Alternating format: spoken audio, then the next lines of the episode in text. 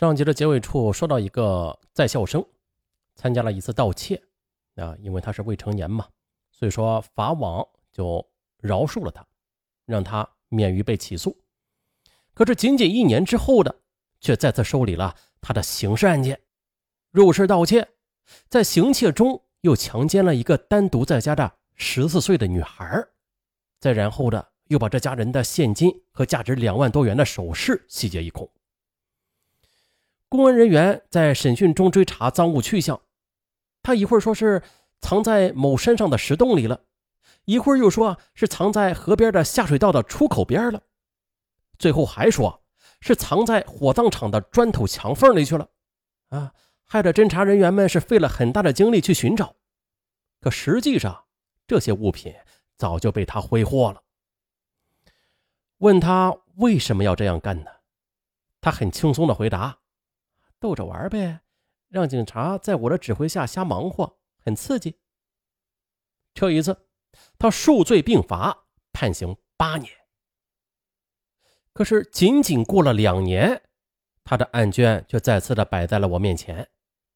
他呀，在服刑中越狱潜逃了，在潜逃后的抢劫作案中杀死一人，杀伤三人。这一次，他玩到了尽头。被依法判处死刑。在执行死刑的那天早上，我在看守所里和他谈了一会儿。我问他：“你这么年轻就走到头了，想什么呢？”他回答：“玩呗。”我问：“就你这个玩法有意思吗？”可是他则回答：“什么叫有意思啊？劳改当工作，枪毙我就当睡着，早死晚死。”反正都得死。我再问，可是你还这么年轻啊？他回答：“就是，我不就是玩输了吗？”从他的回答里，我听到了一种对他人和自己轻如鸿毛的无所谓，一种人性的冷漠和缺失。他把法律的对抗看作是玩儿。但确实的，他玩输了，输的是那么的干净和彻底。啊，就这样的一个年轻的生命从我眼前又消失了。到执行死刑的那天为止，他在这个世界上只活了十九岁零二十一天。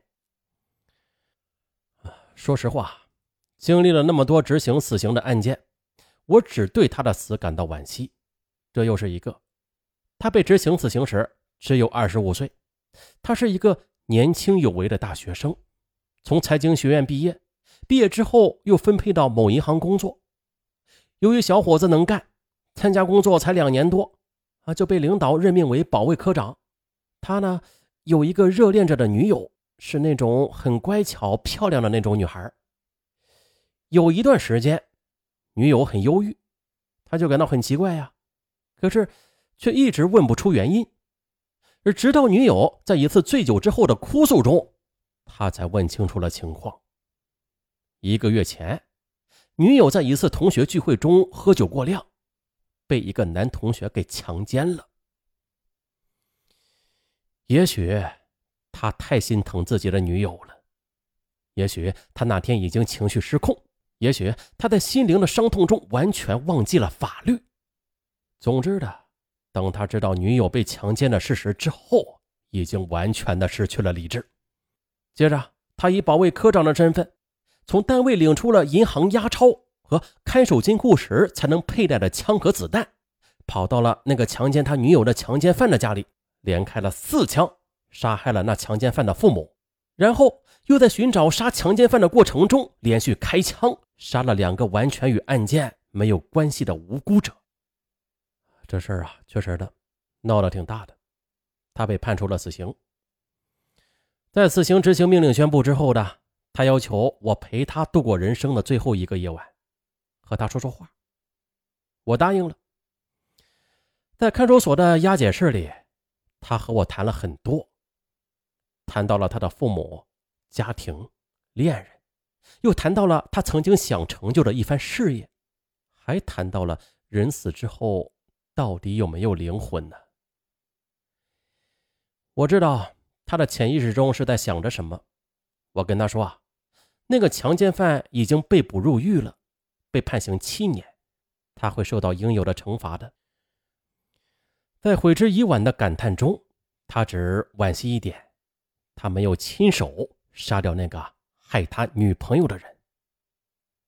第二天，执行对他的死刑。作为刑场监督人员，我一直没有离开他的左右。枪响了，他一头栽到了草地上。而站在旁边的我，清楚的听见了他喊了一声他女友的名字。倒地之后，他还在断断续续的嘶喊着，只不过一声比一声轻。我心里一阵阵发疼，实在是忍不下去了，我大喊了一声：“法警，步枪！”啊，现在的死刑呢？应该是由法警来执行，似乎是注射毒针。以前的行刑手一般是从武警入伍的新兵中挑选。死刑犯被带到刑场之后，一排跪开，行刑手都是上刺刀的步枪，站在死刑犯的背后的两步距离，再然后由法警将刺刀顶在死刑犯背后的心脏部位，以确保击中心脏。最后验明正身后，由一武警喊口令执行死刑。再就是刑场上的气氛呢是非常恐怖的，所以经常就会有一些新兵临时怯场，要么扣不响扳机，要么就没发射完就跳开，啊，一般是开枪之后向右边跳开。当时觉得很滑稽。开过第一轮之后的，便有法医上前去检查，如果发现还没有断气儿的，有很多情况之下一枪是不会死的，那么就得进行补枪。我见到最多的一个是补了五枪，最后确定死亡之后的，在各公安、法院、武警等单位撤离刑场的时候，这时守在旁边的医生马上就会上去要器官，当然了，是无人认领的或者自愿捐献的。海南的死刑还是有点人情味的，不打脑袋，听说以前是直接的站在身后用步枪射击脑袋的。经常这头不会完整，也就是死无全尸啊。为什么说是死无全尸啊？这个枪打头啊，它不是像电影中那样就是一个弹孔啊，不是的。通常之下，一些威力巨大的步枪打中头部之后的这脑袋啊是爆开的，看上去啊非常的血腥。那再就是普通群众一直是弄不清楚究竟是什么样的人才能够有权利或者能力。合法的处决一个罪恶的生命啊！建国以来吧，负责执行死刑的都是公安战士。到了一九八二年以后，呃，就由新组建的武装警察来执行这项特殊的任务了。执行死刑任务是正常的任务之一，每个武警战士自入伍以后都要在这方面经过严格的训练的，并且这项任务并不是谁都可以执行的，除了在军事等方面有很强的素质之外。还要有很强的心理素质。能够出任射击手的人，在军营里边都是各方面出类拔萃的战士。人们传说啊，枪毙人要戴口罩、戴墨镜。啊，其实啊，那只是一种传说。在偏远的地区，尤其是农村吧，可能有，但是在城市没有这种情况的。很早以前就曾经向武警发过手套、眼镜。主要的目的是为了防寒避光，但是没有人真正的去用这些东西，因为很不方便。比如啊，你戴眼镜就会影响视线，戴手套就影响操作。再就是啊，那种枪毙一个罪犯要立一个三等功什么的，这种说法更是不可能的。执行死刑那只是武警的一项任务。还有一种，就是这枪决罪犯用的子弹呐。都是经过特殊加工的。有一次，有人问我，说：“听说这枪毙犯人一枪打不死，就用刺刀去挑，这没有这事儿啊！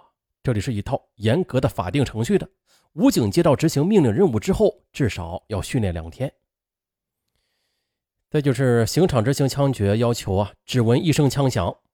前面咱们说过，海南的执行死刑是打心脏，是吧？但是咱们大陆一般还是打脑袋啊。这种程序的严格规定源于两个原因：法律的威严，还有人道。这枪决罪犯的子弹是经过特殊加工的，目的就是为了增强破坏脑组织的强度，但并不是民间传说的炸子儿。嗯，每一个死刑犯在押赴刑场的时候，都会有至少四名武警去押解的，而射手枪膛里边只装一发子弹，要求准确率是极高的，即使出现偏差，要由副手来补射。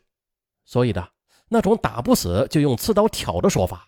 根本就是错误的，打头部基本上是一枪毙命，如果从后边打心脏，嗯，有可能不是太准啊，很多情况下得需要补枪的。反正两种方式各有各的优缺点。那关于死刑前的一些事儿，还有许多细节啊，就是两集都没说完是吧？对，这集也说不完，咱们分上下中三集啊，还有下一集，咱们下期再见。